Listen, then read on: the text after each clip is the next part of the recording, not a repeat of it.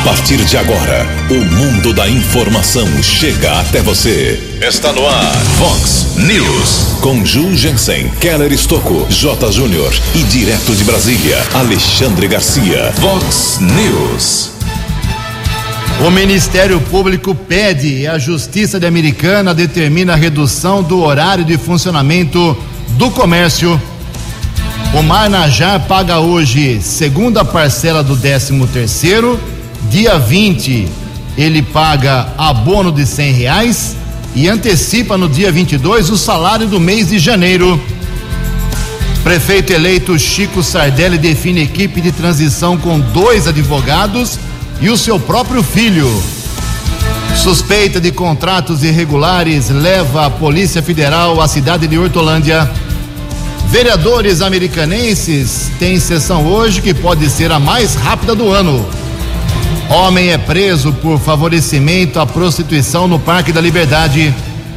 Governo promete ajuda aos municípios para vacinação contra a Covid-19. O São Paulo goleia e o Santos empata nos campeonatos brasileiro e Taça Libertadores. Olá, muito bom dia, Americana. Bom dia, região. São 6 horas e 33 minutos, 27 minutinhos para 7 horas da manhã desta linda, ensolarada. Quinta-feira, dia 10 de dezembro de 2020, estamos na Primavera Brasileira e esta é a edição 3374 aqui do nosso Vox News. Tenham todos uma boa quinta-feira, um excelente dia para todos nós jornalismo arroba vox90.com, nosso e-mail principal aí para sua participação, as redes sociais da Vox também, todas elas abertas para você. Casos de polícia, trânsito e segurança, se você quiser, pode falar direto com o nosso Keller Estouco, o e-mail dele é keller com K dois L's, arroba vox90.com. E o WhatsApp aqui do jornalismo para casos mais urgentes, aí na sua rua, no seu bairro, na sua cidade, mande uma mensagem para 98177 3276. A mensagem curtinha. 98177 3276. Muito bom dia, Tony Cristino. Boas, boa quinta para você, Toninho. Hoje, dia 10 de dezembro, é o dia da Declaração Universal dos Direitos Humanos. Hoje é dia do sociólogo. Hoje também é dia internacional do palhaço. E a Igreja Católica celebra hoje dois santos. Hoje é dia de São Melquíades e também Santa Joana. Parabéns aos devotos. São 6 horas e 34 minutos. O Keller vem daqui a pouquinho com as informações do trânsito e das estradas, mas antes disso a gente registra aqui algumas manifestações dos nossos ouvintes. Tem um recado também importante aqui.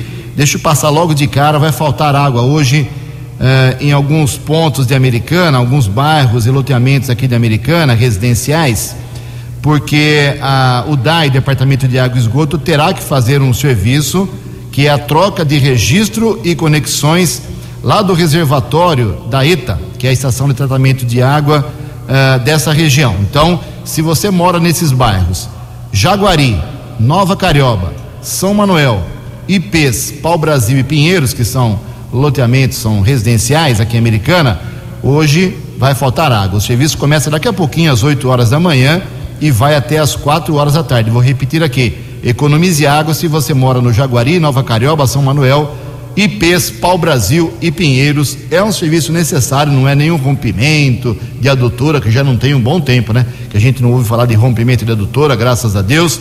E por isso é um serviço necessário, tem que se cortar o abastecimento, o reservatório vai secar, claro, pelo consumo alto, pelo calor, por isso economize água. Agradeço aqui também mensagens que estamos recebendo. Aqui o Luiz Paulo manda uma mensagem. Bom dia, já faz dois dias que um caminhão levou os cabos da empresa Desktop aqui no Zanaga, cruzamento da rua Álvaro Lins com a rua Antônio Conselheiro, e nada é feito. Ele mandou aqui um vídeo, é fio lá jogado na calçada, na rua, é, são cabos, né? Acho que de telefonia. Felizmente, se fosse energia elétrica, já tinha gente morrendo eletrocutada por lá. Diz aquele, o problema persiste por mais de 500 metros na Avenida Antônio Conselheiro. E pelo que notei, os cabos estão instalados abaixo da altura máxima permitida para caminhões. Obrigado aí a, a manifestação. Assunto sério, assunto importante lá no Zanaga, problema sério. O Márcio Santos também acaba de mandar uma mensagem aqui. Bom dia, Jugensen. Uh, porque praticamente todos os dias a água fica bem pouca ou sem nada, como ontem, sempre no final do dia, depois só se normaliza na madrugada. O que está acontecendo? E o problema que ele fala aqui é no bairro São Jerônimo. Tivemos reclamações aqui, Parque da Liberdade, São Jerônimo, essa semana, mais do que o normal em relação à falta de água, ou pouca água, como diz aqui o nosso ouvinte. Daqui a pouco, mais manifestações dos nossos ouvintes. Em Americana 6 e 37 O repórter nas estradas de Americana e região, Keller Estocou. 6 horas e 37 minutos. Bom dia, Jugensen. Bom dia aos ouvintes do Vox News. Espero que todos tenham uma boa quinta-feira.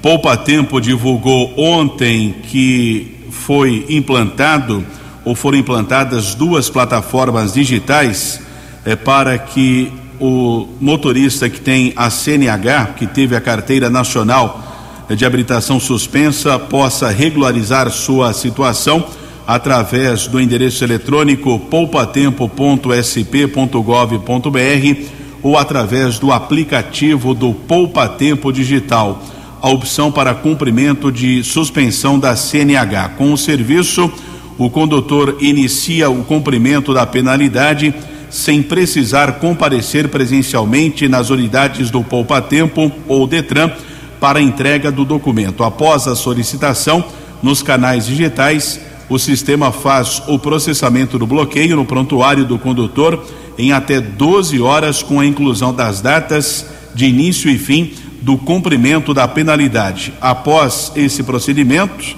da suspensão e a realização de curso e prova de reciclagem, o sistema desbloqueia automaticamente o prontuário do motorista. Se a carteira nacional de habilitação do motorista estiver válida, ele pode voltar a dirigir portando o mesmo documento. Caso tenha vencido, será necessário renovar a habilitação de forma simplificada, também pelo portal ou aplicativo do Poupa Tempo. Portanto, são oferecidos esses serviços em relação à suspensão da carteira nacional de habilitação, a CNH.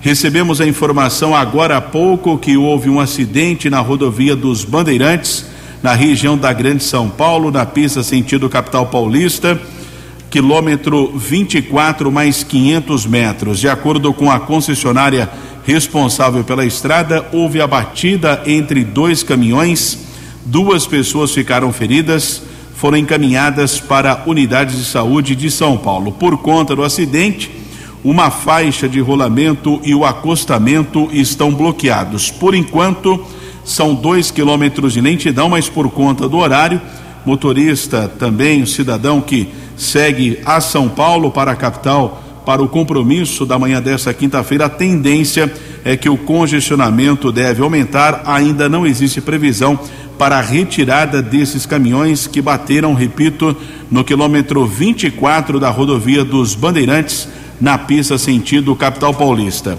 Ontem poderia ter acontecido uma tragédia na rodovia Santos Dumont, na cidade de Campinas, na altura do quilômetro 75. Polícia Militar Rodoviária informou que o motorista parou a carreta no acostamento, já que apresentava uma pane mecânica. Ao descer, pouco tempo depois, o veículo saiu em marcha ré, invadiu a estrada e bateu contra o muro de proteção de concreto que divide as duas pistas. Felizmente, nenhum outro veículo foi atingido, consequentemente, ninguém ficou ferido. Mas por conta deste incidente, a rodovia ficou bloqueada por quase uma hora a partir do quilômetro 75 da rodovia Santos Dumont, na pista sentido capital paulista. Keller Estocco para o Vox News. A informação você ouve primeiro aqui. Vox, Vox News. Muito obrigado, Keller. 6 horas e 41 minutos, 19 minutinhos para 7 horas da manhã. O Ministério Público aqui de Americana, através dos promotores Ivan Carneiro Castanheiro e Luciana Ross Gobi Benetti, os dois promotores, ingressaram com uma ação na Justiça eh, pedindo eh, para que o comércio não funcione nessa época de vendas de Natal, 12 horas por dia, como determinou e autorizou o prefeito de Americana, Omar Najá. Todo mundo sabe que quando voltamos aqui, todo o estado de São Paulo voltou para a fase amarela. Uh, o governador João Dória determinou que o comércio funcione com 40% da capacidade em cada estabelecimento comercial, por exemplo, e 10 horas por dia no máximo. Então vamos supor, se abrir a loja 9 horas da manhã, pode funcionar só até as 7 horas da noite. Se abrir meio-dia, pode funcionar até as 22 horas. Se abrir às 11, até as 21 e assim por diante. Seriam 10 horas o limite para cada loja nas vendas de Natal. Aqui em Americana existe um comitê de crise e aqui na semana passada, inclusive, o doutor Alex Nuri falou com exclusividade explicando por que, que a Americana não seguiu a ordem do governador, entendendo que com duas horas a mais, 12 horas por dia, não 10 apenas, como quer o governador, haveria menor aglomeração. E o comitê de crise entende o seguinte: que é impossível imaginar, é ilógico, que alguém vai deixar de fazer uma compra de Natal porque são 10 ou 12 horas. A pessoa vai comprar de qualquer jeito. Então, é melhor diluir é, tantas pessoas em 12 horas do que em 10 horas. Claro que com 10 horas, na teoria do comitê de crise, a aglomeração será maior. Por isso que a americana enfrentou, peitou aí o governador e manteve as 12 horas. Mas o Ministério Público não concordou e os promotores aqui, a doutora Luciana, o doutor Ivan, entraram com uma ação e ontem mesmo o juiz, doutor Marcos Come, Cosme Porto, o juiz acatou o pedido do Ministério Público determinou a redução de 12 para 10 horas no comércio de Americana ah, e informou que se a ordem for descumprida após a notificação, que não aconteceu ainda, multa de 50 mil reais por dia para a prefeitura e não para os comerciantes, para a CIA, para a prefeitura. Ah, ontem, no final do dia, começo da noite, conversei com alguns membros do comitê de crise. Eles disseram o seguinte: a prefeitura não foi notificada ainda, deve ser notificada hoje mas enquanto não for notificada, ela não muda o que está definido. Então, eh, se for notificada hoje pela manhã, ela vai decidir se recorre ou não. Se for notificada à tarde ou amanhã, continua às 12 horas até que haja notificação. Então, vou deixar bem claro: a ordem do juiz foi publicada, foi expedida, mas a prefeitura não foi notificada, então ainda ela não está sabendo oficialmente, só sabe pela imprensa é, de que há essa determinação de redução de 12 para 10 horas por dia. Eu acho que muitos comerciantes com medo vão acabar reduzindo por conta própria, mas em todo caso, vamos aguardar hoje qual será a posição da prefeitura, se ela acata a ordem do juiz ou se ela recorre. Ela pode recorrer em segunda instância no Tribunal de Justiça, ela pode recorrer. É, então, isso tudo vai ser muito importante desenvolvido ao longo do dia de hoje e você acompanha hoje aqui no, no Vox Informação, de hora em hora nos nossos boletins ou algum plantão se haverá o acatamento ou não da prefeitura para que o comércio volte a ter apenas 10 horas por dia. Por enquanto continua 12, porque eu repito de novo, repito sempre, não houve ainda a notificação. Em Americana são 6 horas e 44 minutos.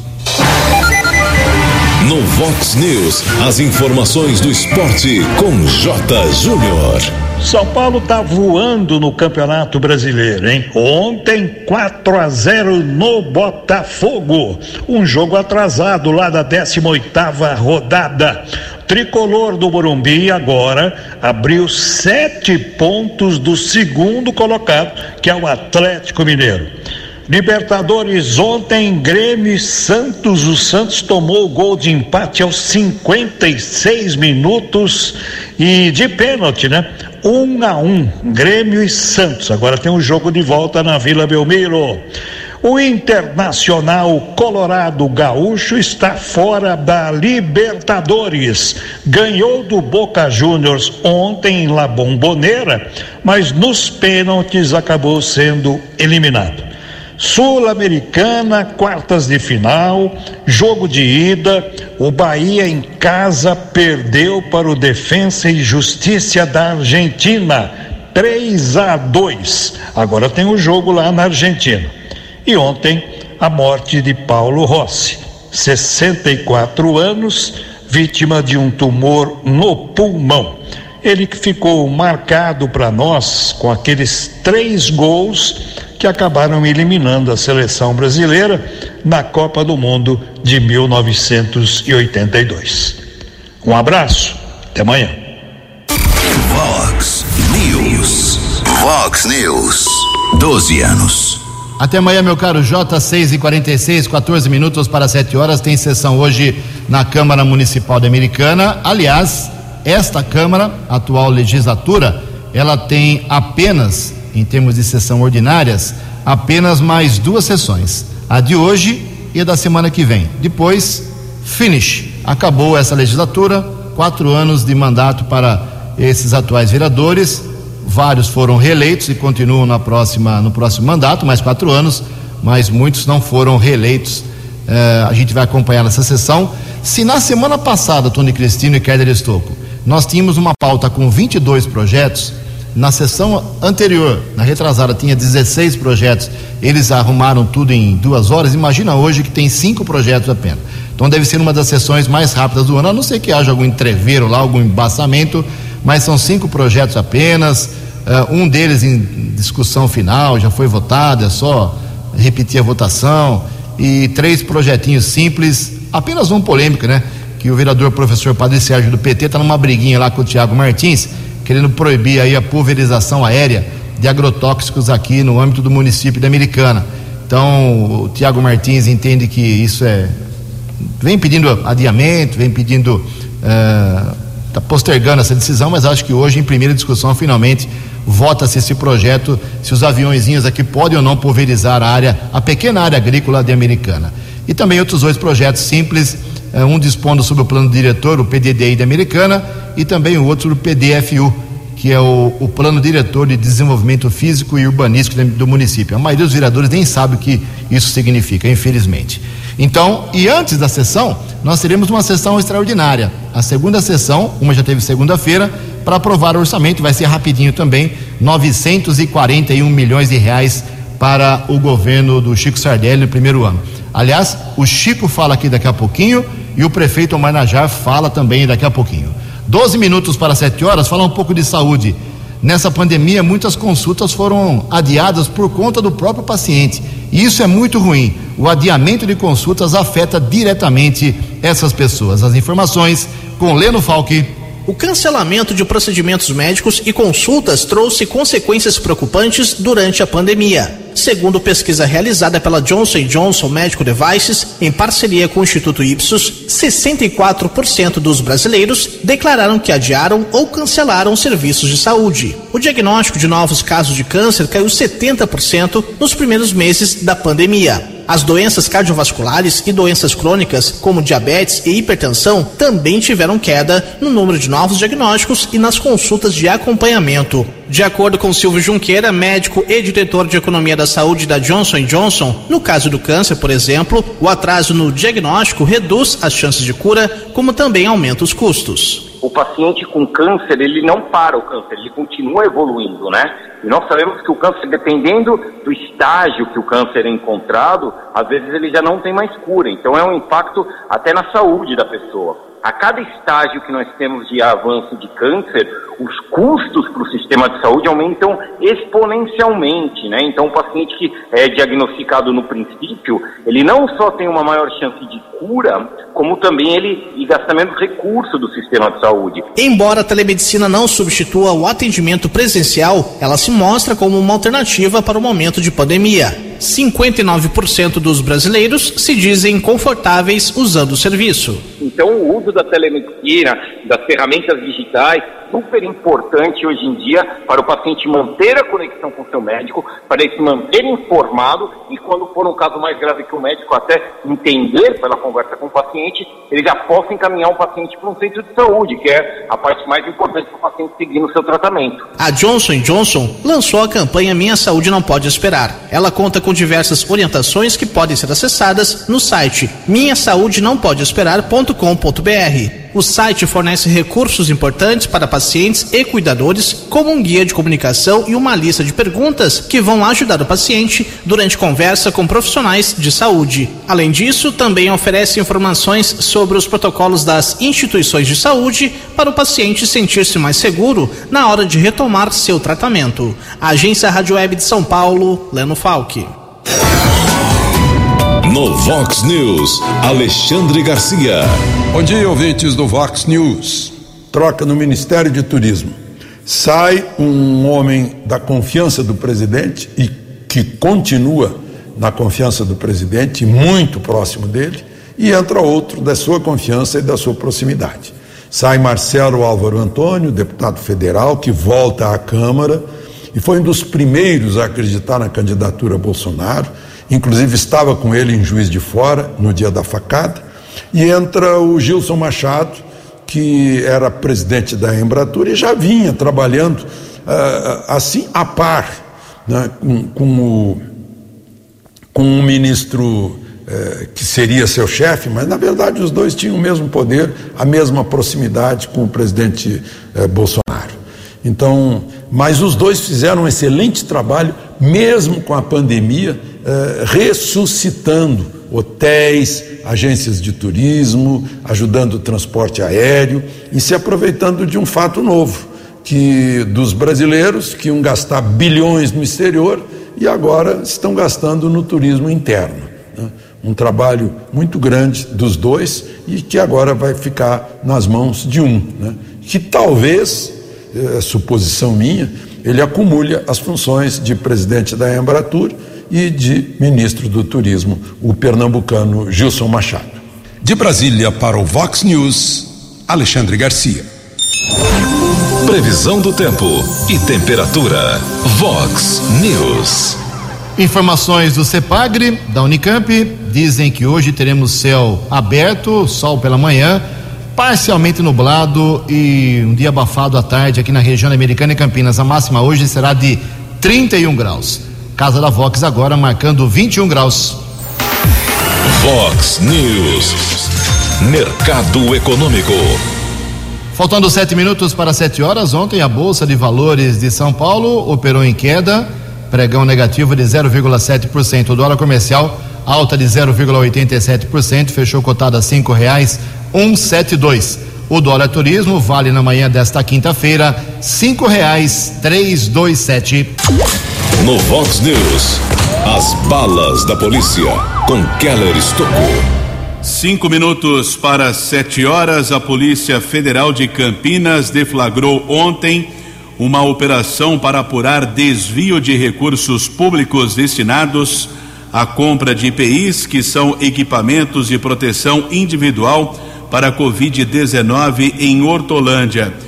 De acordo com a corporação, as investigações começaram em setembro e buscam apurar irregularidades na utilização do dinheiro público recebido por verba federal em quatro contratos distintos firmados entre os dias 18 e 23 de março, sendo que durante o período o preço da unidade da máscara variou de 10 para 36 reais em três negociações diferentes. De acordo com o Ministério Público de Contas do Estado, é estimado um superfaturamento de ao menos 724 mil reais com os contratos que beneficiavam empresas específicas. Durante as investigações, foi constatado que em pelo menos dois contratos a cotação de preços da Prefeitura de Hortolândia teria sido direcionada para empresas controladas por integrantes de uma mesma família com preço contratado acima do valor de mercado. Ainda de acordo com a Polícia Federal, a apuração confirmou vínculos de amizade e parentesco entre os sócios das empresas fornecedoras dos equipamentos, sendo que uma das empresas atua no ramo de fabricação e compra e venda de imóveis, setor que não tem atuação no comércio de equipamentos de proteção hospitalar.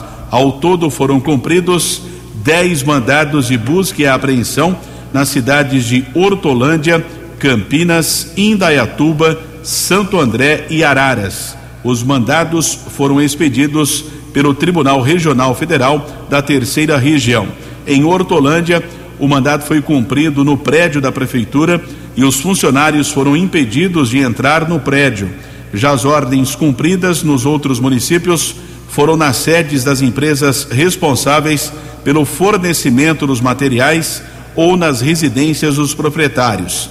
De acordo ainda com a polícia, foram apreendidos documentos e equipamentos eletrônicos e os materiais ainda serão analisados. A suspeita é que haja participação de servidores, mas é descartado ainda em um primeiro momento a participação de integrantes do primeiro escalão e do prefeito no esquema. Em nota, a prefeitura divulgou é que as compras são alvo de investigação foram realizadas no período mais crítico da pandemia para aquisição de equipamentos e serviços, cujos valores apresentavam grande oscilação no mercado e que os preços contratados por Hortolândia são similares, em alguns casos inferiores aos formalizados por demais prefeituras ou órgãos públicos. A prefeitura nega qualquer tipo de irregularidade, as investigações prosseguem. Tivemos acesso a um boletim de ocorrência durante a noite de ontem, foi registrado um caso é, de flagrante de favorecimento da prostituição ou outra forma de exploração sexual vulnerável. Conversei durante a madrugada com o delegado Edson Antônio dos Santos. Ele me explicou é, que ontem à noite, na região do Parque da Liberdade, ali no Jardim da Paz, duas, é, dois, uma criança de 12 e um adolescente de 15 anos, dois meninos, procuraram uma equipe da Ronda Ostensiva Municipal, uma equipe da Romu, da Guarda Civil, fazia patrulhamento na região. Eles foram abordados eh, por esses meninos, informando que um homem dentro de um carro oferecia dinheiro para algum tipo eh, de ato libidinoso. Foi feita a denúncia. Os guardas observaram um suspeito em um carro modelo Celta. O homem não obedeceu ordem de parada, houve perseguição e após alguns minutos o carro foi abordado, foi interceptado entre a Florindo Sibim e a rua Tailândia no Parque das Nações. O homem detido, ele foi encaminhado para a unidade da Polícia Civil, ele negou que tivesse oferecido dinheiro, algum tipo de favorecimento da prostituição, mas os meninos confirmaram a versão que ele ofereceu dinheiro para entrar no carro para fazer sexo. O delegado a, a, ouviu os envolvidos e acabou determinando o flagrante de favorecimento da prostituição. Esse homem de 50 anos mora em Santa Bárbara, autuado em flagrante, foi encaminhado para a cadeia pública eh, de Sumaré e agora a Polícia Civil vai apurar ainda se existem outras vítimas na região do Parque da Liberdade. Inclusive, esse homem preso chegou a ser acusado por violência sexual no passado, mas acabou sendo absolvido pelo Poder Judiciário. Temos um caso de apreensão de drogas em Santa Bárbara, trabalho desenvolvido pela Guarda Civil Municipal. Um adolescente de 16 anos foi detido. Subinspetora Fernanda Patrulheiros de Jamires e Passos. O infrator estava com 20 porções de maconha detido no Jardim das Orquídeas. Ele foi encaminhado para o segundo distrito, foi liberado para o seu responsável. O entorpecente ficou apreendido e um caso que será apurado também pela Polícia Civil. Um cachorro morreu por envenenamento na região do Jardim Pérola no último dia 26 de novembro. A denúncia chegou para uma associação de protetores de animais que tem como responsável o delegado estadual, delegado Bruno Lima, deputado Bruno Lima. Ele foi até Santa Bárbara, na região do Jardim Pérola, teve acesso a algumas imagens e câmeras de segurança. Um idoso de 75 anos de idade vizinho dessa família onde o cachorro morreu envenenado. No primeiro instante, ele negou o fato, foi encaminhado para o segundo distrito, foi ouvido em depoimento. Agora o caso será apurado pela Polícia Civil. O homem foi liberado, mas o inquérito já foi instaurado. Foram anexadas algumas imagens de câmeras de segurança que mostra o idoso eh, ao lado jogando algum objeto ali no vizinho e o cachorro acabou morrendo por envenenamento no último dia 26 de novembro. Querer Estocco para o Vox News. Vox News. Muito obrigado, Keller. O Keller volta daqui a pouquinho. Só politizando essa informação importantíssima que o Keller deu ontem e agora também sobre a Polícia Federal ontem em Hortolândia e outras cidades. No caso de Hortolândia, o secretário de governo Cafu mandou emitir uma nota, uma entrevista coletiva ontem, dizendo que eh, como disse o Keller, negando as irregularidades e culpando a oposição de Hortolândia, lá do prefeito Ângelo Perugini, pela denúncia. Vamos acompanhar aí esse fato lá também em Hortolândia. Sete horas e um minuto, vamos falar com o prefeito de Americana, o Omar Najá. Você que é servidor público, são quase 5 mil servidores aqui em Americana. Hoje tem quitação da segunda parcela do 13 terceiro. Dia 20, o Omar paga um abono de cem reais e dia 22 já deve pagar o salário do mês que vem. Aí sim, hein? aí o próximo prefeito vai ficar feliz, que é o Chico Sardelli. É isso mesmo, prefeito Omar. Bom dia. Bom dia, Ju. Bom dia, amigos da Vox 90. É um prazer estar falando com vocês novamente. Então, Ju, a prefeitura aí, nós fizemos aí um trabalho com relação à folha de pagamento do 13 terceiro, que seria a segunda parte. Então nós estamos liberando hoje para pagamento dos funcionários. Ah, dia 20 nós vamos pagar um abono de 100 reais para cada funcionário aqui da prefeitura, referente a, a um abono que nós vamos dar. E dia 22 de dezembro nós queremos pagar o salário de janeiro também. Portanto, a gente vai deixar aqui praticamente quitado. É, e o nosso futuro prefeito aí, o Sardelli, vai pegar a prefeitura praticamente sem dívidas nenhuma durante o mês de janeiro, com relação à folha de pagamento do município. Então, com isso, a gente espera dar uma mão também para ele. Vamos deixar o dinheiro em caixa, como nos havia prometido. O DAI também com uma reserva muito boa e espero que ele faça tudo bom, de bom para a Americana, que é essa nossa esperança e tenho certeza que fará. Um grande abraço para todos aí e um bom dia. Bom dia, prefeito. Então, servidores aí não tem do que reclamar, hein? Hoje, quitação, repito, quitação da segunda parcela do 13 terceiro, dia 20, abono de cem reais, 22 de dezembro, pagamento do salário que seria pago só lá no dia 5, dia 6 de janeiro. São sete horas e três minutos. Agora a gente fala com o prefeito eleito, o Chico Sardelli, que ontem se reuniu. O Chico, o vice-eleito, Odir Demarque, uh, os dois se reuniram com o prefeito Omar Najar e já definiram a equipe de transição. O que é equipe de transição? São três pessoas que vão ter uma salinha lá na prefeitura, café, água e equipes dando assistência para ver documentos, contratos, a situação financeira, folha de pagamento, licitações, tudo o que eles quiserem, para já deixar mais ou menos preparado o terreno para o Chico quando assumirem em primeiro de janeiro. Fazem parte da equipe de transição do Chico Sardelli, o seu próprio filho, o Franco Sardelli, o advogado Hugo Trolli, que é filho do, do doutor Eloy Estevam Trolli, aqui da Americana. Uh, o, o Hugo trabalhou na campanha do Chico, defendendo aí de várias ações fake news principalmente, e o Bruno Geomini. Bruno Geomini também faz parte dessa equipe, ele também é advogado. É isso mesmo, bom dia, Chico. Olá, muito bom dia, Ju. Bom dia a todos os amigos ouvintes do Fox News. É um prazer enorme falar com vocês nessa manhã de quinta-feira. Ontem nós estivemos no final da tarde com o prefeito Omar, eu e o vice eleito também, Odir Demarque, para tratarmos da questão do governo de transição.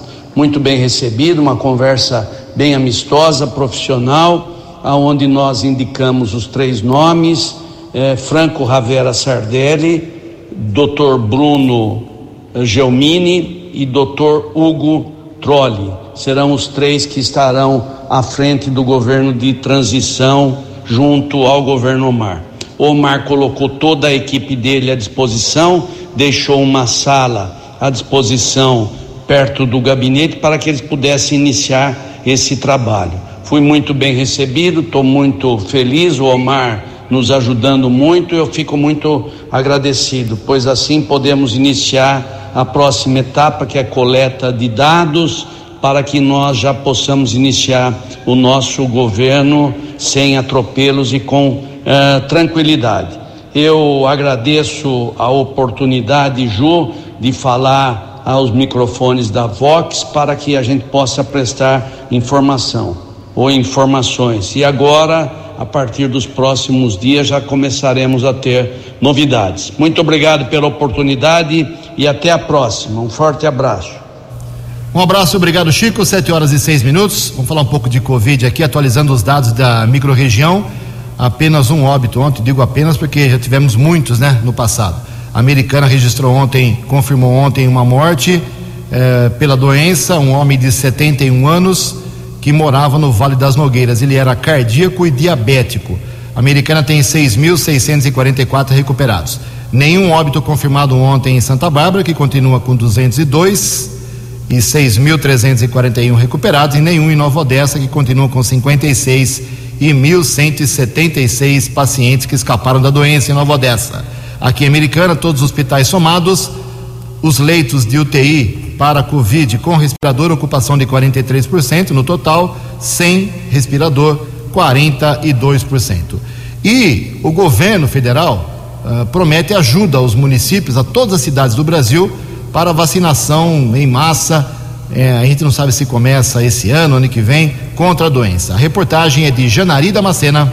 No final da manhã desta terça-feira, o Ministério da Saúde realizou uma reunião entre o ministro Eduardo Pazuello com governadores de todo o país para um balanço sobre o enfrentamento da Covid-19. Durante o encontro, Pazuello reforçou o compromisso de aquisição das vacinas que estiverem prontas com o aval da Agência Nacional de Vigilância Sanitária, a Anvisa, e afirmou que o Programa Nacional de Imunizações, o PNI, vai se manter à frente da vacinação no país. Em relação aos materiais para realizar a vacinação contra a Covid-19, o Ministério da Saúde afirma possuir em tramitação dois processos de compra de 370 milhões de insumos, significam seringas e agulhas e que no começo do mês de dezembro foi publicada a intenção de registro de preço para aquisição de 330 milhões de seringas e agulhas pelo órgão. Estados e municípios poderão aderir como coparticipantes dessa compra. É o que afirma o secretário executivo do Ministério da Saúde, Elcio Franco. O Ministério ele editou uma intenção de registro de preços para 330 milhões de seringas e agulhas no dia 2 de dezembro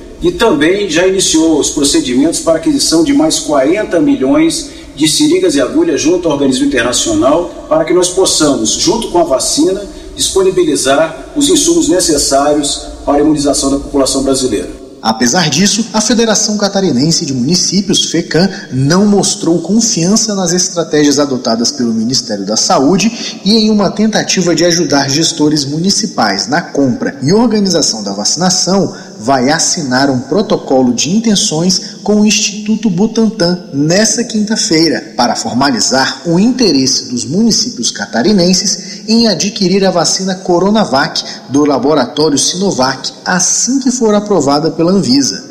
É o que comenta o diretor executivo da FECAM, Dionei Walter da Silva. E a FECAM observa que o Ministério da Saúde e o governo federal, que eram, são os responsáveis legal né, pela imunização, até hoje não tem um plano nacional. Né? A gente vê falar em compra de seringas, mas não se sabe nem que vacina será, que tipo de seringa vai ser utilizada. Né? Então a FECAM, com esse intuito né, e com a provocação de alguns prefeitos, a partir da assinatura desse protocolo de intenções, os municípios estarão possibilitados a comprar a vacina do Instituto Butantan, deixando bastante claro né, que após a aprovação da Anvisa. Outro investimento do governo já neste mês foi o de mais de 59 milhões de reais para fortalecer o PNI no Sistema Único de Saúde para o enfrentamento à Covid-19. Os recursos têm como destino o reforço na qualidade da estrutura da rede de frio, que compõe o processo de armazenamento, conservação, manipulação, distribuição e transporte de vacinas do PNI, entre outras estratégias menores. Reportagem Janari Damascena. No Vox News, as balas da polícia com Keller Estocou. Uma condenação por latrocínio, roubo seguido de morte. Jailson Leandro de Jesus, de 33 anos, ele foi condenado a 20 anos de reclusão por ter matado o próprio pai, Elias Leandro Jesus, de 63 anos. O crime aconteceu em abril deste ano. Nós repercutimos na época aqui no Vox News.